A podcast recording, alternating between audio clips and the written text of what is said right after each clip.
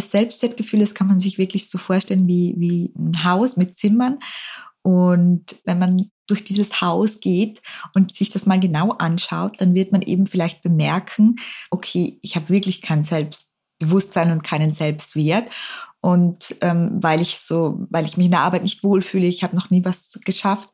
Und wenn man jetzt aber bewusst alle Lebensbereiche betrachtet, dann wird man vielleicht feststellen, hin das eine Zimmer, das Zimmer, wo ich Mutter bin, da bin ich ja richtig gut. Da gebe ich mir auf einer Skala von 0 bis 10 eine 9. Und gleichzeitig sehe ich dann auch, okay, dieser Raum mit dem Job, der gehört unbedingt äh, saniert. Da kann ich was tun. Das heißt, ich erkenne meine Baustellen und ich weiß dann, in welchem Bereich kann ich arbeiten.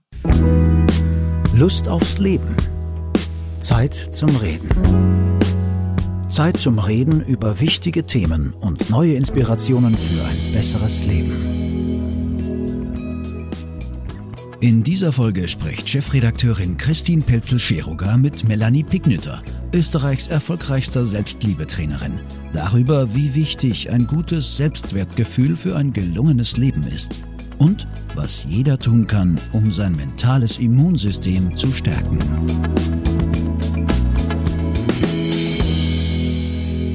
Hallo und herzlich willkommen, liebe Hörerinnen, liebe Hörer und ganz herzlich willkommen, Melanie Pignitter. Ich stelle Sie gleich mal vor. Vorerst nur eigentlich würde ich Sie oder hätte ich Sie sehr gerne persönlich begrüßt. Wir haben dann nur eigentlich im letzten Moment beschlossen, aufgrund der aktuellen äh, Corona-Situation, dass wir doch lieber eine Distanzaufnahme machen. Aber umso herzlicher trotzdem willkommen und ich hoffe, Sie hören mich gut. Sie sind ja zu Hause, nehme ich an, oder? Ja, ich höre Sie sehr gut. Ich bin zu Hause, ganz gemütlich. Ja, und freue mich, dass ich dabei sein darf. Ja, wir freuen uns auch sehr. Und wie gesagt, ich stelle Sie jetzt mal unseren Hörerinnen und Hörern vor. Sie sind diplomierte Mentaltrainerin, systemische Coachin und Kommunikationstrainerin. Und Sie gehören zu Österreichs erfolgreichsten Bloggern und Bloggerinnen. Ihr Blog www.honigperlen.at rangiert ja in Österreich unter den Top 20 und sie erreichen mit ihren Posts äh, monatlich etwa 190.000 Menschen, Tendenz steigend. Äh, was glauben Sie, warum ist Ihr Blog so beliebt? Ähm, ja, ich denke, dass es einfach den Puls der Zeit auch trifft. Ja, es betrifft ja jeden. Es geht um mentale Themen. Es geht darum, dass wir glücklich sein wollen, dass wir uns in unserer Haut wohlfühlen. Und es gibt einfach da irrsinnig viele Informationen im Hintergrund und in uns, die sehr, sehr bereichernd sein können, wenn wir die kennen. Die machen unser Leben leichter. Wir lernen dann auch Hebel kennen, wie wir etwas verändern können und dann natürlich auch schöner und glücklicher. Leichter, schöner, glücklicher, das klingt schon mal super. Sie sind aber heute aus einem ganz besonderen Grund hier. Sie haben nämlich ein neues Buch geschrieben. Ich glaube, es ist schon Ihr viertes. Kann das sein? Ja, genau. genau. Ja, und das heißt, es ist ein Geschenk, dass es dich gibt. Es ist äh, bei Gräfe und Unze erschienen und es geht dabei um das so wichtige Thema Selbstwert. Und ähm, da sagen Sie selbst, ein starkes Selbstwertgefühl ist der Schlüssel für ein gutes Leben. Ob im Privaten, im Beruf oder in den Beziehungen, alles steht und fällt damit, wie du dich innerlich siehst und welchen Wert du dir zuschreibst. Und da steige ich gleich direkt mit der ersten Frage ein. Äh, der amerikanische Psychotherapeut Nathaniel Brandon hat einmal gesagt, fast alle psychologischen Probleme lassen sich auf ein zu geringes Selbstwertgefühl zurückzuführen. Frau Pignitter, stimmen Sie dem zu? Ja, also ich denke, da ist ganz, ganz viel Wahrheit mit dabei. Denn man sagt ja auch, das Selbstwertgefühl ist das mentale oder das emotionale Immunsystem. Und man kann das relativ einfach erklären. Selbstwertgefühl klingt jetzt noch ein bisschen vielleicht sperrig, aber es ist, wie das Wort sagt, es geht darum, ob ich mich wertvoll fühle. Und wenn ich mich eben nicht wertvoll fühle, also kein Selbstwertgefühl habe, dann fühle ich mich wertvoll los. Und wir denken dann immer, okay, dann habe ich hier so einen Gedanken oder ein Gefühl und das war's. Aber dieser Gedanke oder dieses Gefühl hat ganz weitreichende Auswirkungen auf unser Leben, auf unser Leben mit uns selbst, aber auch mit unseren Mitmenschen. Denn wenn man sich das mal so vorstellt, vielleicht auch in der Praxis, man hat einen wertvollen Gegenstand und man hat einen wertlosen Gegenstand. Ich denke da immer gerne an meinen Kleiderschrank. Da gibt's ein ganz tolles Kleid, das ich mal in einer italienischen Boutique gekauft habe. Und das ist für mich ganz, ganz wertvoll. Und das wird natürlich nur zu besonderen Anlässen ausgeführt. Und es kommt dann in die Botzerei und da wird schön schön drüber gestreichelt. Und dann gibt's eine kackegrüne Jogginghose, die ich mir während Corona gekauft habe. Und diese hat ja mittlerweile ganz viele Löcher, weil die nehme ich zum Putzen und zum Herumtollen mit den Neffen auf der Wiese. Wenn ich sie ausziehe, dann schmeiße ich sie oft in eine in eine Ecke und daran merkt man schon, wenn etwas für mich wertvoll ist, dann behandle ich es liebevoll, achtsam. Und wenn mhm. etwas für mich wertlos ist, dann behandle ich es einfach ja sehr schlecht, ja, sehr unachtsam. Und da beginnt schon mal, wenn ich mich wertlos fühle, dann behandle ich mich selbst so. Aber mhm. damit ist der Kreis noch Lauf noch längst nicht geschlossen, denn wir denken immer, andere sehen unsere Gefühle oder hören unsere Gedanken nicht. Das stimmt. Aber unsere Gefühle und unsere Gedanken und vor allem so eine starke Überzeugung, wie ich bin wertlos, die spiegelt sich in allem wieder, was wir sagen, was wir tun und sogar in unserer Körperhaltung, in unserer Ausstrahlung. Wir haben ja im Gesicht allein tausende Muskeln, so dass andere das unbewusst wahrnehmen, dass wir uns wertlos fühlen. Ja, das ist spannend spannend. Das heißt, andere erkennen an unserer Haltung, an unserem Ausdruck, ob wir selbst mit uns gut umgehen oder nicht. Ja, also nicht nur, sondern also an der Haltung, an der Ausstrahlung, an den Muskeln im Gesicht, an der Mimik, an der Gestik, aber auch an unseren Worten. Mhm. Menschen, die sich wertvoll fühlen, die sprechen mal ganz anders über sich selbst und sie wählen auch andere Worte. Und man kann das gar nicht in der Rhetorik so gut trainieren, dass man jetzt dieses geringe Selbstwertgefühl überspielt. Also das würde mhm. unser Gehirn überfordern. Das kommt quasi direkt aus dem Unterbewusstsein und das ist das Fatale. Wir bemerken es gar nicht. Es passiert okay. unbewusst. Mhm. Also da hilft es nichts, sich etwas schön zu reden, das muss von innen kommen. Jetzt ähm, ist es ja so, die, oder sehr viele Menschen fühlen sich nicht schön genug, nicht schlau genug, nicht erfolgreich genug. Ähm, das war ja auch bei Ihnen eine Zeit lang so. Sie schreiben in Ihrem Buch, auch Ihr Selbstwertgefühl war lange nicht stark. Ähm, wann hat sich das geändert und warum? Es hat sich relativ früh zu ändern begonnen, sage ich mal, weil es gibt nicht diesen Zeitpunkt, wo ich bemerke, ich habe ein geringes Selbstwertgefühl und dann drücke ich auf den Knopf und das verändert sich, sondern das ist wie so vieles im Leben ein, ein Weg, den man dann beginnt zu gehen. Man beginnt seinen Selbstwert zu trainieren. Also so war es bei mir.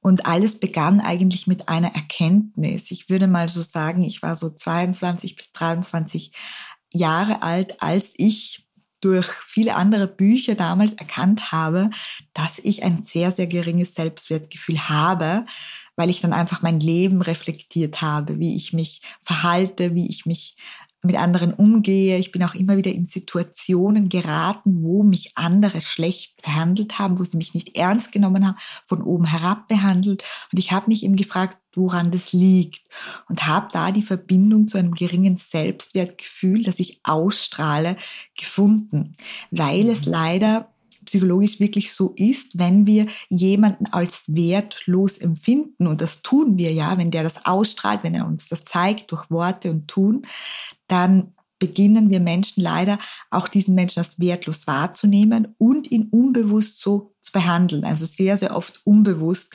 von oben herab, einfach mhm. herabwürdigend oder ja, mit einer gewissen Arroganz. Aber was war dann bei Ihnen so der Wendepunkt? War das so von heute auf morgen, aha, jetzt habe ich Selbstwertgefühl oder war das mehr eine Entwicklung? Und was haben Sie konkret getan? Also es ist ja auch so, wenn man, wir sehen uns zwar jetzt nur über, über Schirm, aber Sie strahlen ja nach innen und nach außen. Und vor allem sagen Sie, und das ist das Spannende, das kann jeder und jede. Und ich möchte auch wissen, was Sie da so sicher macht, dass wir alle unseren Selbstwert heben können. Und erzählen Sie aber doch noch einmal, wie es bei Ihnen war, wie das dann auf einmal sozusagen anders geworden ist. Ja, also das hatte ich vorhin mit auf einmal kurz mhm. erwähnt. Auf einmal ist es schwierig, weil das Selbstwertgefühl, das entsteht ja oder der Ursprung ist relativ früh. Das heißt, ich hatte ja schon jahrelang irgendwo in mir eine Überzeugung, ich bin nicht wertvoll oder nicht gut genug, andere sind besser und so weiter. Der erste Schritt war wirklich, das mal so zu erkennen und auch anzuerkennen. Und dann war das tatsächlich auch ein Training. Also man, man muss sich das mal so vorstellen, ich war wirklich ein ganz, ganz schüchternes, zurückhaltendes Kind. Ich musste mal irgendwann, ich glaube, ich war acht Jahre alt, ein Gedicht in der Schule vor Menschen aufsagen und ich stand auf dieser Bühne und brachte kein Wort heraus. Und mittlerweile hat, bin ich auf einer Bühne gestanden, wo tausend Frauen mit dabei waren und es hat mir noch Spaß gemacht. Ich habe kaum Lampenfieber gespürt und deswegen glaube ich einfach, dass das jeder kann, weil mein Selbstwertgefühl sehr, sehr gering war und ich es auch geschafft habe und weil es die Möglichkeit einfach gibt, dass wir unser Unterbewusstsein, wo eben dieser Gedanke oder diese Überzeugung gespeichert ist von ich bin nicht gut genug oder ich bin nicht wertvoll, ähm, dass wir das wirklich auch bewusst beeinflussen können. Und das war dann auch meine Arbeit, die sich ja bis zu den ersten Veränderungen mal Monate gezogen hat und die sich natürlich aber auch weiterzieht, ja, weil es gibt ja auch viele unterschiedliche Bereiche im Selbstwert. Mhm. Und die Arbeit ist dann im mentalen Bereich, also das kann jetzt alles Mögliche sein. Also das Buch bietet auch ganz viele Übungen dazu, ob nun mit Affirmationen zu arbeiten, seine inneren Überzeugungen zu verändern oder einfach ganz spielerische Tools, die man auch in den Alltag einbauen kann. Mhm. Genau, das wollen wir uns jetzt eben genauer anschauen. Äh, eine große Rolle für mangelnden Selbstwert scheinen ja auch diese negativen Glaubenssätze zu spielen, äh, die uns aus der Vergangenheit prägen. Wie war das bei Ihnen und was hat Ihnen dann am meisten geholfen, diese loszuwerden? Oder was kann man da tun, wenn das vielleicht der Grund für einen schlechten Selbstwert ist? Ja, also die Glaubenssätze sind tatsächlich der Grund für einen schlechten Selbstwert. Man kann sich das vorstellen so, wir haben einen bewussten Teil und einen unbewussten Teil. Und 90 Prozent unserer Entscheidungen, das heißt jede Handlung, also Handeln ist ja auch eine Entscheidung und jedes Wort ist eine Entscheidung, die kommt aus dem Unterbewusstsein. Und im Unterbewusstsein sind die negativen Glaubenssätze wie zum Beispiel, ich bin wertlos. Und das ist für uns dann eine innere Wahrheit, nach der wir uns verhalten. Und die Selbstwertarbeit baut wirklich darauf auf, diese Glaubenssätze zu eliminieren oder zu verwandeln in positive Sätze. Aber, aber glauben Sie wirklich, dass man, aber man denkt das ja nicht bewusst, ich bin wertlos, oder das ist ja, kommt ja irgendwie, wie kann ich das überhaupt merken, wenn ich das von mir denke? Ich glaube, der Satz, ich bin wertlos, ist für viele ein bisschen sperrig. Aber wenn ich jetzt ein paar Sätze aufzähle, vielleicht auch für die Zuhörer, einfach während ich die mhm. aufzähle, mal reinspüren, ob da innerlich irgendwas sagt, ja, stimmt, das denke ich. Oder das, das trifft auf mich zu. Mhm. Das würde ich über mich behaupten. Das sind Sätze wie zum Beispiel, ich bin nicht gut genug, ich bin nicht liebenswert genug, ich bin nicht schön genug, oder ich bin nicht schlank genug, ich bin nicht erfolgreich genug und so weiter. Das sind alles klare Anzeichen für einen geringen Selbstwert oder beziehungsweise das sind sogar die, die Ernährer des geringen Selbstwerts. Und wenn ich da jetzt einmal genickt habe, dann ähm, kann ich auf, habe ich auf jeden Fall Potenzial, meinen Selbstwert zu steigern. Mhm. Und woher kommen die jetzt? Ist das etwas, was irgendwie auch angeboren ist oder spielt da die Erziehung eine Rolle oder unsere Erfahrungen, die wir gemacht haben?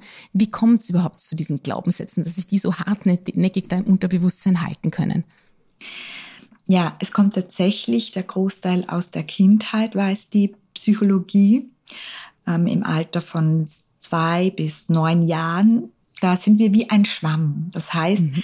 wenn uns unsere Eltern was erzählen, dann darauf sind wir angewiesen, dann glauben wir, das ist die Wahrheit. Und das wird dann als Wahrheit abgespeichert. Wirklich als solche Wahrheit, wie wir wissen, dass morgen die Sonne wieder aufgeht.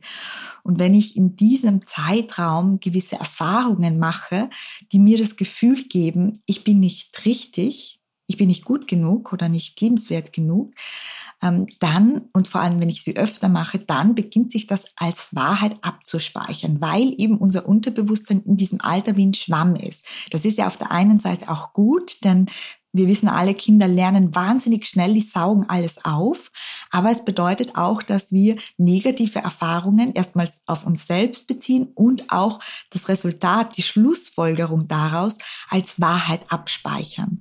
Ich also nenne Eltern mal spielen in der Phase eine unglaublich wichtige Rolle im Umgang mit den Kindern. Also wenn die die Kinder nicht so annehmen, wie sie sind, äh, herumnörgeln, etwas kritisieren, dann kann das ganz fatale Auswirkungen eigentlich auf unseren Selbstwert haben. Ja, genau. Also mhm. es ist tatsächlich so, dass es ein, ein Teil ist quasi unserer Prägungen, ist angeboren.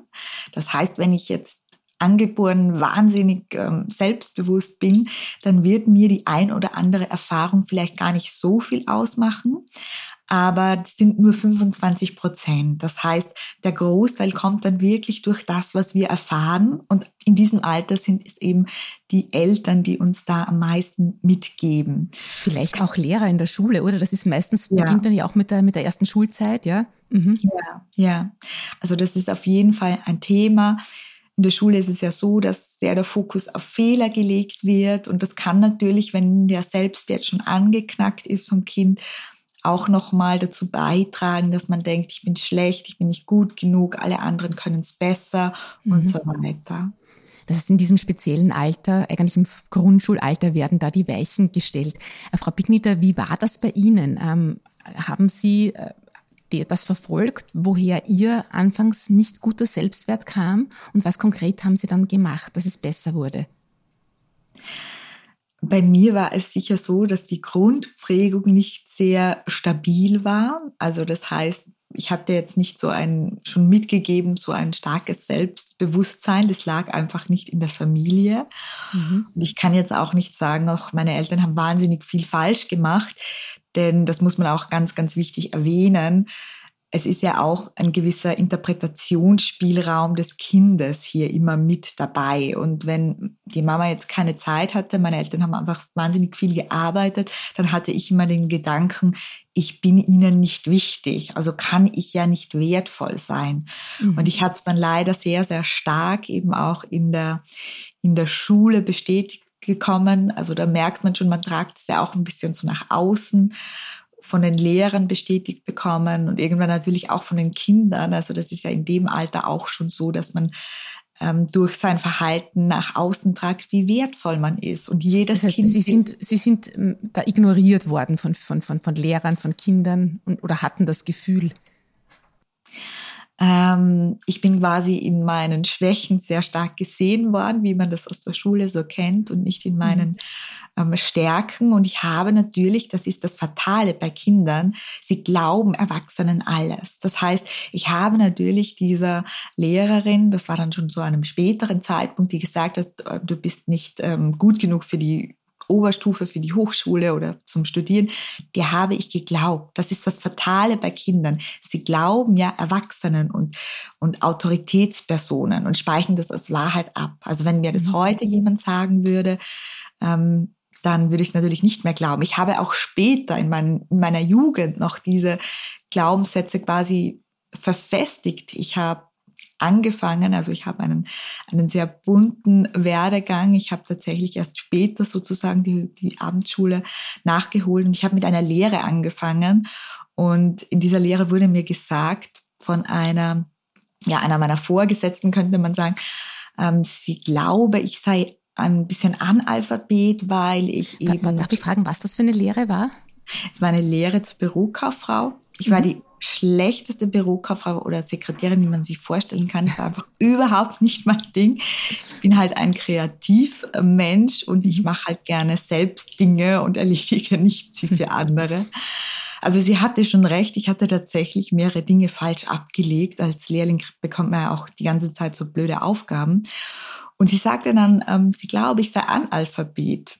Und da habe ich aber das erste Mal so ein bisschen mir gedacht, nee, vielleicht hat ist es einfach ein kompletter Blödsinn und die hat ein Problem mit sich selbst, weil ich da schon gemerkt habe, dass ich wirklich gute Aufsätze schreibe und dass das wirklich ein Bereich ist, wo ich, wo ich gut bin.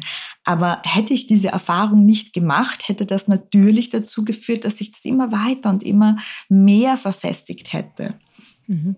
Und ähm, ich frage jetzt nochmal, wann hat sich das denn gewendet und, und, und ähm, wie, wie haben Sie da an sich gearbeitet, dass Sie heute so ein starkes Selbstwertgefühl haben und, und Ihnen auch so viel gelingt und Sie so erfolgreich sind? Ja, also es war eben, dass ich relativ viel Bücher gelesen hatte und mich einfach, ich wollte herausfinden, warum ich so oft in meinem Leben abgelehnt werde und zurückgewiesen mhm. werde und schlecht behandelt werde. Und dann hatte ich diese Erkenntnis und dachte mir schon, das hat was mit meinem Selbstwertgefühl zu tun. Und gleichzeitig, ich war so in etwa 23 Jahre, habe ich wahnsinnig gern geschrieben. Das ist ja heute noch meine Leidenschaft. Und ich habe relativ viel geschrieben und ich habe das dann auch Freunden, von denen ich sehr viel gehalten habe, zum Lesen gegeben. Und da kam immer ein wahnsinnig tolles Feedback. Und es war auch so ein bisschen ein Anstifter, dass ich ein bisschen begonnen habe zu glauben, dass meine abgespeicherte Wahrheit, du bist nicht gut genug, du hast kein Talent, du bist wertlos, ähm, dass das vielleicht gar nicht stimmt. Und mit dieser Idee habe ich dann quasi begonnen, auch wirklich ähm, ja, Mentaltraining zu betreiben. Mhm.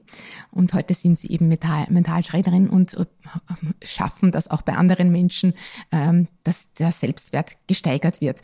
In Ihrem Buch schreiben Sie, und das fand ich sehr spannend, äh, auch von unterschiedlichen Räumen. Also das heißt, man kann einen unterschiedlich hohen Selbstwert in verschiedenen Bereichen haben. Zum Beispiel jetzt, man fühlt sich top als Mutter, aber als Versagerin im Job oder umgekehrt.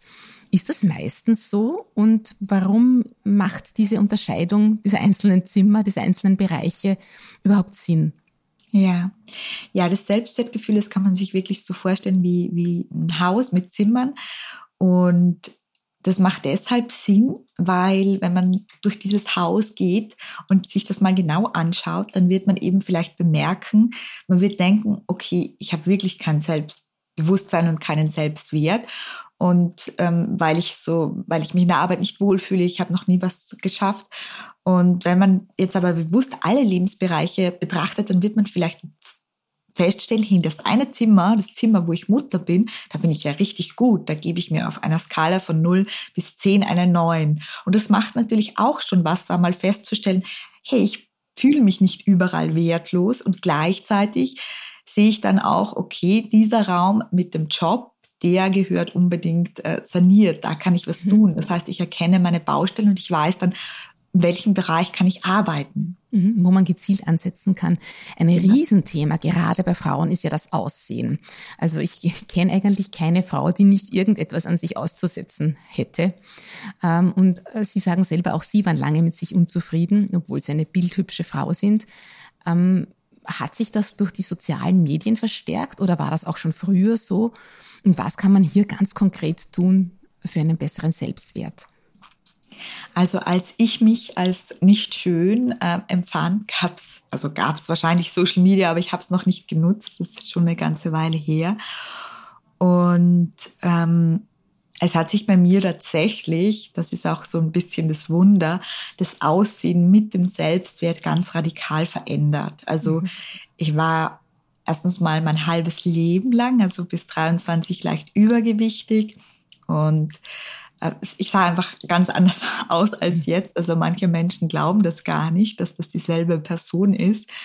Aber es hat damit begonnen, dass ich natürlich dieses frühere Selbst, mein früheres Aussehen gelernt habe anzunehmen. Ich fand jetzt nicht gleich alles schön, aber ich fand den Gedanken, das anzunehmen, sehr, sehr heilsam. Und das A und O dabei war natürlich, und das ist jetzt ganz, ganz wichtig durch Social Media, aufhören, mich zu vergleichen.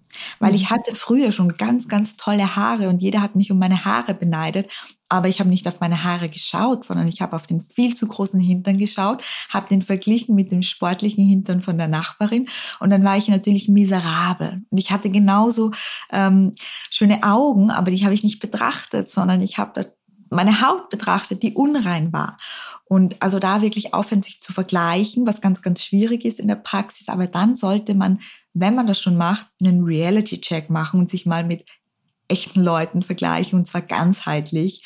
Ich sage immer einfach in der U-Bahn oder irgendwo und da mal hinschauen und nicht immer nur die, die Besten, die Stars am Magazin rauspicken. Also da mhm. wirklich ein bisschen das Vergleichen einbremsen und sich auch mal bewusst zu machen, was mag ich denn an mir? Was ist denn an mir schön? Weil das Gehirn ist ja immer auf die negativen Dinge ausgerichtet. Und wenn wir natürlich immer nur an das Negative denken, dann fühlen wir uns auch so. Mhm. so mal mhm. als, als erste ja, Wendung sicher ein guter Ansatz. ähm, jetzt ist es so auch in den anderen Bereichen, wenn wir jetzt wieder vielleicht zurück zum Job gehen oder also andere Lebensbereiche, äh, da raten Sie in Ihrem Buch, den sogenannten inneren Kritiker auf Urlaub zu schicken. Ähm, jetzt frage ich mich aber, sollen wir nicht auch aus unseren vermeintlichen Fehlern und Schwächen lernen, beziehungsweise besteht nicht sogar die Gefahr, dass dann zu viel Selbstliebe in ungesunden Egoismus ausartet? Wo ist denn da die Grenze? Also ich denke, ein Mensch, der ein geringes Selbstwertgefühl hat, der jetzt festgestellt hat, oh, okay, dieser ein oder andere Satz, mit dem ich bin nicht genug könnte stimmen, der wird diese Grenze zum Egoismus nie erreichen, glaube ich, ist meine Überzeugung. Und es heißt ja nicht, dass man nicht kritikfähig ist, aber es ist ja so, wie vorhin erwähnt, dass unser Gehirn ohnehin alles, was negativ ist, viel, viel stärker wahrnimmt. Insbesondere dann, wenn ich glaube, ich bin nicht gut genug oder ich bin nichts wert. Das ist nämlich tatsächlich so, dass unser Gehirn im Außen die Bestätigung des inneren Glaubenssatzes sucht. Und das heißt, ich höre jede Kritik und jedes negative Wort doppelt so laut, dreimal so laut, dreimal so stark. So ein Beispiel, wenn man durch den Alltag geht und man hat ein geringes Selbstwertgefühl, dann passieren vier gute Dinge. Ich bekomme ein Kompliment von einem Kollegen. Mein Mann ähm, ja, freut sich so über die beste Lasagne, die, die ich angeblich machen kann. Mein Kind lässt sich nur von mir trösten. Eine Freundin ruft an, weil ich ihr helfen kann. Und dann bekomme ich einen kleinen, einen kleinen Hinweis vom Chef, dass ich einen Fehler gemacht habe. Und abends, wenn ich zu Bett gehe, woran denke ich mit einem geringen Selbstwert? Ich denke an diesen einen Fehler. Und ähm, das zeigt eben, was, was das Hirn quasi bewirkt, wie wir dann unsere Welt sehen und wie wir nach außen gehen. Und jetzt wollte ich das eigentlich erklären, um die Frage zu beantworten, aber jetzt bin ich irgendwie, habe ich irgendwie.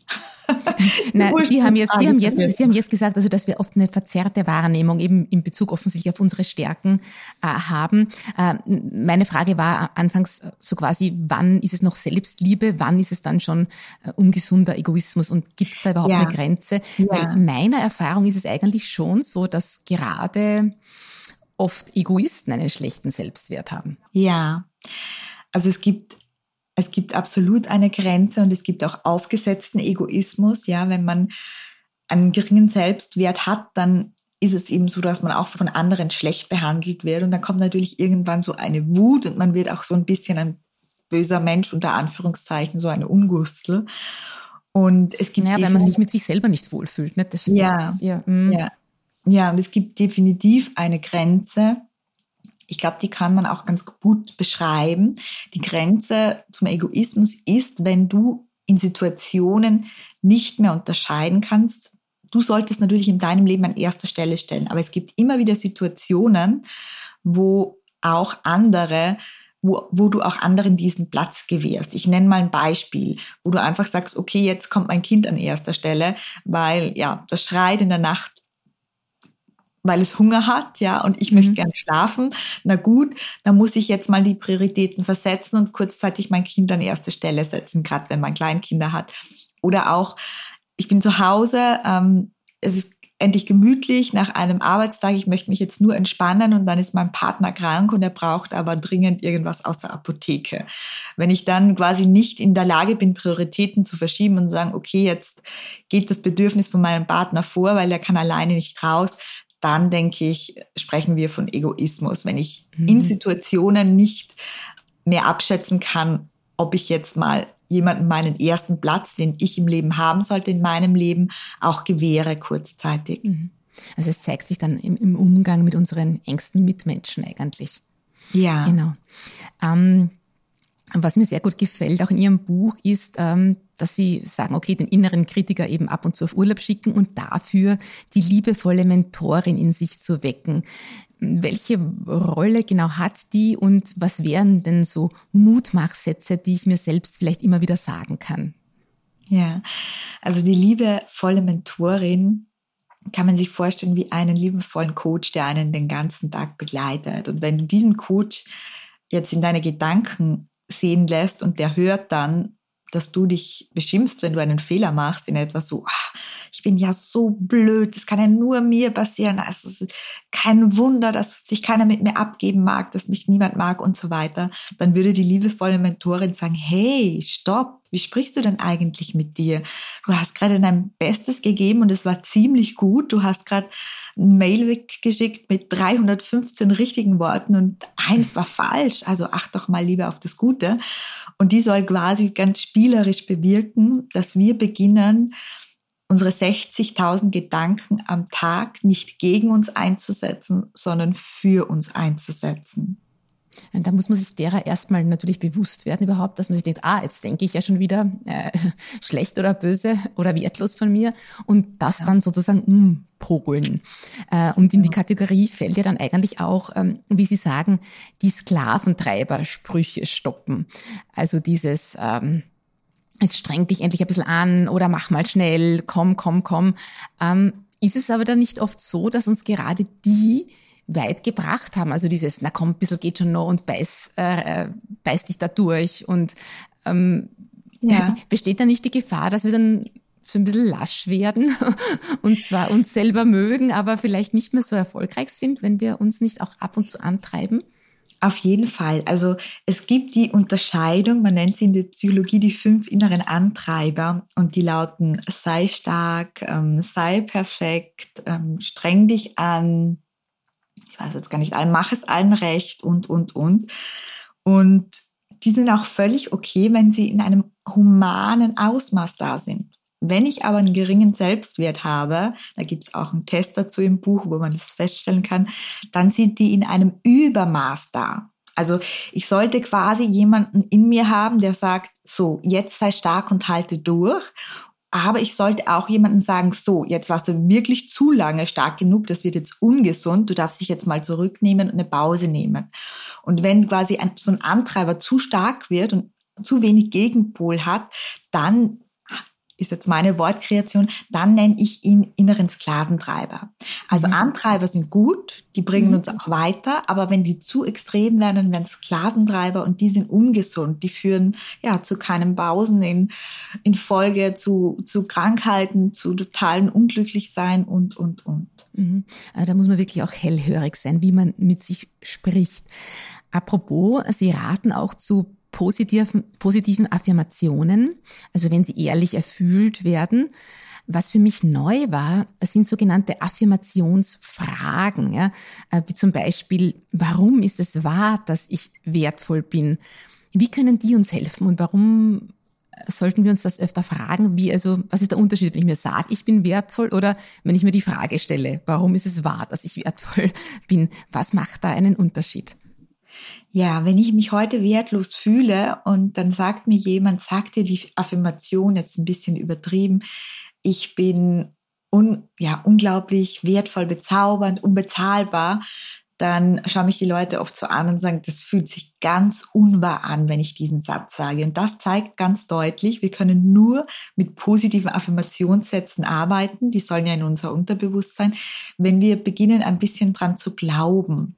Und das mhm. heißt, wir müssen den Verstand zur Hilfe holen oder wir müssen den Verstand ein bisschen überzeugen. Und wenn ich jetzt aus der Affirmation, ich bin liebenswert, bezaubernd und wertvoll, eine Frage mache, nämlich sage, warum bin ich liebenswert und wertvoll, dann werde ich darauf Antworten finden, ganz automatisch, wenn ich es versuche, weil dann wird mir vielleicht in den Sinn kommen, hm, ich könnte liebenswert und wertvoll sein, weil mein Partner schon 15 Jahre bei mir ist oder weil mein Kind am liebsten Zeit mit mir alleine verbringt oder weil meine beste Freundin und, und, und. Und dann finde ich Beweise und dann geht plötzlich so ein, so ein, so ein Bruch in unserem Gehirn, das sagt, hm, das könnte ja wahr sein und dadurch schaffen wir das eben, dass wir das langsam, wenn wir das immer wieder wiederholen, diesen positiven Satz, ich bin liebenswert, bezaubernd und wertvoll, dass wir den glauben und dass der in unser Unterbewusstsein kommt. Mhm, mhm. Ja, das äh, klingt irgendwie logisch. Ich möchte jetzt noch auf ein Thema zu sprechen kommen. Es gibt auch so etwas wie die Selbstwert Diebe. Ja, Sie sagen das in Ihrem Buch so schön, wer klaut mir meinen Wert? Jetzt, wie kann ich die, äh, wie, wie komme ich drauf, wer mir den Wert stiehlt? Was könnte so ein Selbstwertdieb denn sein? Ja, da gibt es ganz verschiedene Typen. Das sind natürlich ähm, Menschen in unserer Umgebung. Menschen in unserer Umgebung beeinflussen uns ja auch sehr, sehr stark. Und wenn ich jetzt immer nur mit Menschen zu tun habe, die von mir nichts halten, die mich ständig unterbrechen oder die mich immer gleich kritisieren, wenn ich einen Vorschlag mache, dann und das passiert immer, das darf ja auch mal sein, aber wenn das immer passiert, dann klauen die mir meinen Selbstwert, weil dann habe ich im Außen ständig den Beweis, ah, ich bin nicht gut genug, ich bin nicht wertvoll für die. Und dann sinkt mein Selbstwert. Man soll sich auch ganz bewusst da mal in seinem Umfeld umsehen, ob es solche Menschen gibt. Es gibt jetzt verschiedene Typen, die werde ich jetzt nicht alle aufzählen, aber es gibt so einen Typen, der, der mir sehr oft in den Sinn kommt und das ist der der Typ, der es sehr unauffällig macht, nämlich ich erzähle irgendwas, worauf ich vielleicht auch ein bisschen stolz bin, ja, wie zum Beispiel, ähm, ja, keine Ahnung, gestern habe ich das erste Mal Lasagne gemacht und die ist wirklich, wirklich gut geworden. Und mein Gegenüber sagt dann sofort, ich bin noch nicht mal fertig mit dem Ausreden, ach ja, das ist sicher keine richtige italienische Lasagne, du musst es mal bei mir essen. Also alle lieben meine Lasagne. Ich mache die beste Lasagne vom ganzen Welt, von der ganzen Welt. Also dieses, ähm, du sagst etwas und mhm. der andere ist sofort, übertrumpft dich sofort, mhm. so dass deine Freude getrübt wird und quasi dein Selbstwert wieder in den Keller sinkt. Das ist so ein sehr konkretes Beispiel und da gibt's eben verschiedene. Aber wie reagiere ich da? Was, was ich merke jetzt, okay, der macht sich äh, größer als, äh, der plustert sich da auf von mir, mein Satz gilt nicht mehr oder das, was ich gesagt habe. Wie reagiere ich denn da richtig? Also wenn das wirklich ein Mensch ist, also ein Freund ist, den du behalten möchtest oder sogar dein Partner, dann würde ich es da wirklich sehr offen probieren, einfach mal zu sagen, du, bitte sei mir nicht böse, aber mir ist aufgefallen, dass du das sehr oft machst. Ja, ich erzähle dir irgendwas und dann erzählst du etwas von dir, wo du gut bist oder noch besser bist. Und es verletzt mich einfach, weil ich natürlich dir auch mal was erzählen möchte, wo du vielleicht sagst, ich finde das gut. Also einfach ganz offen ansprechen, mhm. weil wenn der Selbstwerttyp nicht dein Feind ist, also dein offensichtlicher Feind, dann kann es auch einfach sein, dass ihm das gar nicht auffällt. Mhm. Und wenn ich in Ich-Form spreche, mit Ich-Botschaften, das verletzt mich nicht, du machst was falsch, sondern bei mir kommt so an, dann habe ich da gute Chancen, dass der andere sich denkt, okay, stimmt vielleicht. Und das war vielleicht, vielleicht selber vielleicht gar nicht das nicht gleich, mhm, mh, aber mh. meistens verändert das dann ein bisschen was in seinem Verhalten. Also dabei dem Selbstwertdieb oder der Diebin sagen, wie man sich fühlt. Ein anderes Problem oder einen anderen Umgang empfehlen Sie bei sogenannten Narzissten. Da sagen Sie, da bringt es wenig über eigene Gefühle zu sprechen, da zieht man besser gleich den Schlussstrich. Warum? Ja, also ich bin keine Psychotherapeutin, aber ich bin da sehr belesen und man kann sagen, in etwa ein Prozent der Menschen haben eine narzisstische Persönlichkeitsstörung. Das heißt, es ist auch wirklich eine Krankheit. Das sage ich jetzt, weil Narzissmus gerade so ein Trendthema ist und jeder mhm. glaubt, er kennt drei Narzissten. Ähm, das ist es nicht. Das sind vielleicht Selbstwertive, aber viele sind keine Narzissten. Und wenn man wirklich an einen krankhaften Narzissten trifft, dann helfen eben auch diese Interventionen nicht. Also Narzissten sind ja auch ist eine Krankheit, die eigentlich durch einen viel zu geringen Selbstwert und ganz schlimme Liebesentzugserscheinungen in der Kindheit kommt. Und das kann ich nicht mit Offenheit auflösen, weil da ist kein, also die Möglichkeit zu reflektieren ist bei denen meistens gar nicht vorhanden. Mhm. Und zum Selbstschutz verabschiedet man sich am besten von diesen Menschen. Ja, also wenn man da wirklich überzeugt ist, dass das ein mhm. Narzisst ist, dann so schwer es ist, wäre es besser zu gehen. Mhm. Und oft äh, schreiben Sie auch, sind wir ja selbst unsere größten Selbstwertdiebe. Äh, und da sagen Sie, da hilft es dann so quasi, wenn man zum Beispiel jetzt eben eine bestimmte Körperhaltung annimmt oder auch in der Stimme äh, versucht, ich weiß nicht, wie, wie kann, was kann man da tun, so quasi, dass man nicht selbst sich den Wert stellt. Also was wären dann sogenannte, äh, wo, wo, wo klaue ich mir denn selber den Selbstwert und was kann ich dagegen tun? Ja, da gibt's viele Bereiche. Das sind einmal diese, diese Selbstgespräche, diese negativen, weil wenn man den ganzen Tag beschimpft wird, das ist egal, ob man von sich selbst beschimpft wird oder von anderen, das ist einfach ein absoluter Energiesauger, also der saugt den letzten, das letzte Wertgefühl aus einem raus. Und es ist auch ganz, ganz oft so, dass wir eben mit diesem Gefühl zu anderen Menschen treten und dann ist der Klassiker zum Beispiel, es wird was erzählt und dann kommt es irgendwie zu mir und ich sag was und im nächsten Tag sage ich, ja, aber was weiß ich denn schon? Ich bin ja nur ein kleines Würstchen. Was habe ich denn für eine Ahnung?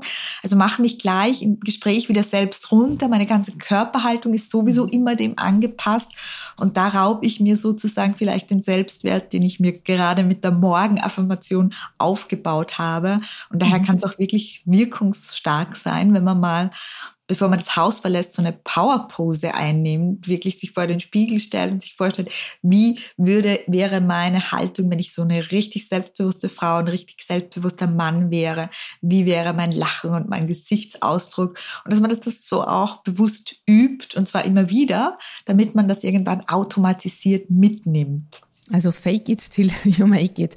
Ähm, und spannend auch, weil Sie da sagen, ähm, dass man eben auf die Wahl der eigenen Worte achten soll und äh, Verniedlichungen zum Beispiel vermeiden soll oder dass Worte wie so eigentlich, ein bisschen, vielleicht, eventuell, ähm, dass das eigentlich Bremsworte sind und auch wenn wir zu viel im Konjunktiv sprechen, also wie Sie das eben vorhin angesprochen haben, da mal wirklich schauen, wie wir selbst nach außen auftreten.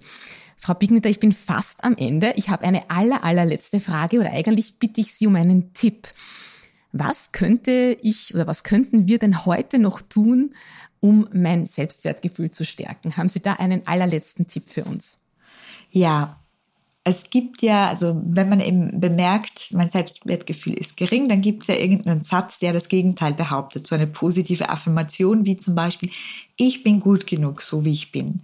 Das ist so der Klassiker und die mal hernehmen und die möchte man ja spüren, dann hat man ja einen gesunden Selbstwert und nun einfach zu diesem Satz Beweise im eigenen Leben suchen. Also wirklich diese, diese Brille, die das Positive filtert oder die Beweise bisher nicht gezeigt hat, abnehmen und dann mit bewussten Gedanken nach Beweisen suchen, dass dieser Satz wahr ist. Ich bin genug. Und das mhm. kann jetzt, wie ich vorhin erwähnt habe, einfach der Mann sein, der jeden Abend nach Hause kommt und dir sagt, dass er dich liebt. Das kann irgendeine Freundin sein, die dich regelmäßig anruft, weil sie so gerne Zeit mit dir verbringt. Das kann etwas sein in deinem Job oder zu Hause, was du gut machst. Das sind alles Beweise dafür, dass du gut genug bist. Das sind nur oft Dinge, die wir nicht sehen. Und wir können auch in die Vergangenheit zurückschauen, vielleicht Monate oder Jahre und dort beginnen Beweise zu suchen. Und ganz wichtig, wenn man so eine Übung macht, ist, dass man diese Beweise dann auch aufschreibt, mhm. damit sie sich besser ins Unterbewusstsein einprägen. Da werde ich heute gleich mal ganz gezielt schauen und schauen, was ich da am Abend aufschreiben kann. Liebe Melanie Pigniter, vielen, vielen Dank für das inspirierende Gespräch. Äh, ich möchte noch eines Ihrer Mantren zum Schluss unseren Hörerinnen und Hörern mitgeben. Äh, Sie sagen nämlich so schön, du machst einen Unterschied auf dieser Welt und du darfst jetzt das beste Leben führen, das du dir nur vorstellen kannst. Vielen, vielen Dank und auf Wiederhören. Wenn Ihnen diese Folge gefallen hat, empfehlen Sie unseren Podcast gerne weiter. Noch mehr Themen zu ganzheitlicher Gesundheit und persönlicher Weiterentwicklung lesen Sie in Lust aufs Leben, Österreichs Magazin für achtsamen Lebensstil. Sie erhalten das Magazin in Ihrer Trafik oder bestellen ein Abo unter www.lustaufsleben.at/abo. Den Link dazu haben wir natürlich auch in die Show Notes gleich hier im Player gepackt. Danke fürs Zuhören.